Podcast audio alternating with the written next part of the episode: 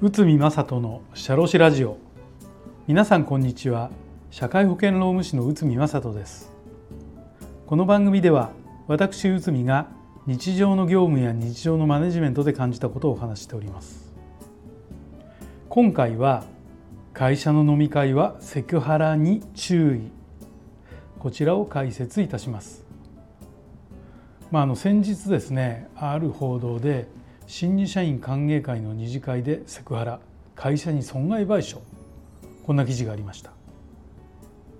これは新入社員歓迎会の二次会で男性社員からセクハラを受けたとして派遣社員だった女性が約120万円の損害賠償を求めた訴訟です。そして福岡地裁は男性社員と派遣先の会社に33万円を支払うように命じたのです。この裁判のポイントは二次会は職務と密接に関係するとして会社の使用者責任も認定し連帯して賠償するように命じたという点です。この裁判で会社の飲み会二次会でもセクハラの責任が会社に存在することがはっきりしたのです。そして二次会は職務の執行と同様と解釈しているのです。では三次会は個人的な社員の集まりはと疑問は広がります。一般的に会社や部署が主催する懇親会やパーティーは業務の一部として考えられます。しかし二次会三次会となると事情が異なりプライベートという見方が出てくるのも事実です。しかしこの裁判例のように一次会の延長として業務と見られるものもあるのです。では業務として見られるかどうかの判断基準はどこにあるのでしょうか。まずは上司と部下の立場の違いについてです。上司と部下では上司の立場が上なのでノーと言えないこともあります。だから地位については組織の中で高ければ高いほど業務の一環と認定される可能性が高くなるのです。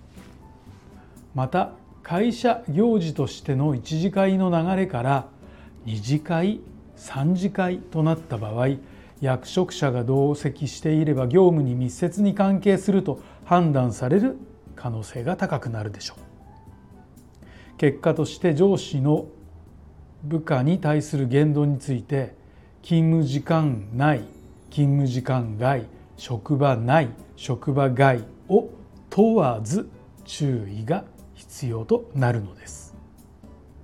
この業績に関連して起きたことはセクハラと認定される可能性が高いのです。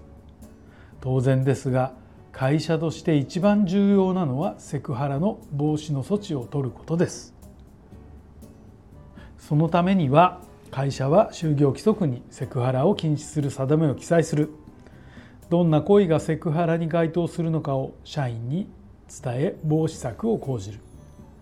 セクハラ対応窓口を設置して担当者を置くなどの対応が必要となるのです。セクハラが会社にもたらす損失は計り知れません。もしかしたら報道されてしまうケースもあります。職場環境の悪化社員のモチベーションの低下被害者の退職加害者の退職。これなども発生する可能性が高いでしょう。だからセクハラを防止することが重要となってくるのです。私たちの会社はセクハラなんて無縁だとお話しされている社長さんも多いですが役員社員の行動全てをチェックすることは不可能です。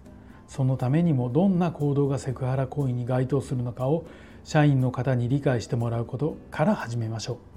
それだけでも職場環境が変わるのです。ということで、えー、と今回は会社の飲み会はセクハラに注意を解説いたしました。本日もお聴きいただきありがとうございました。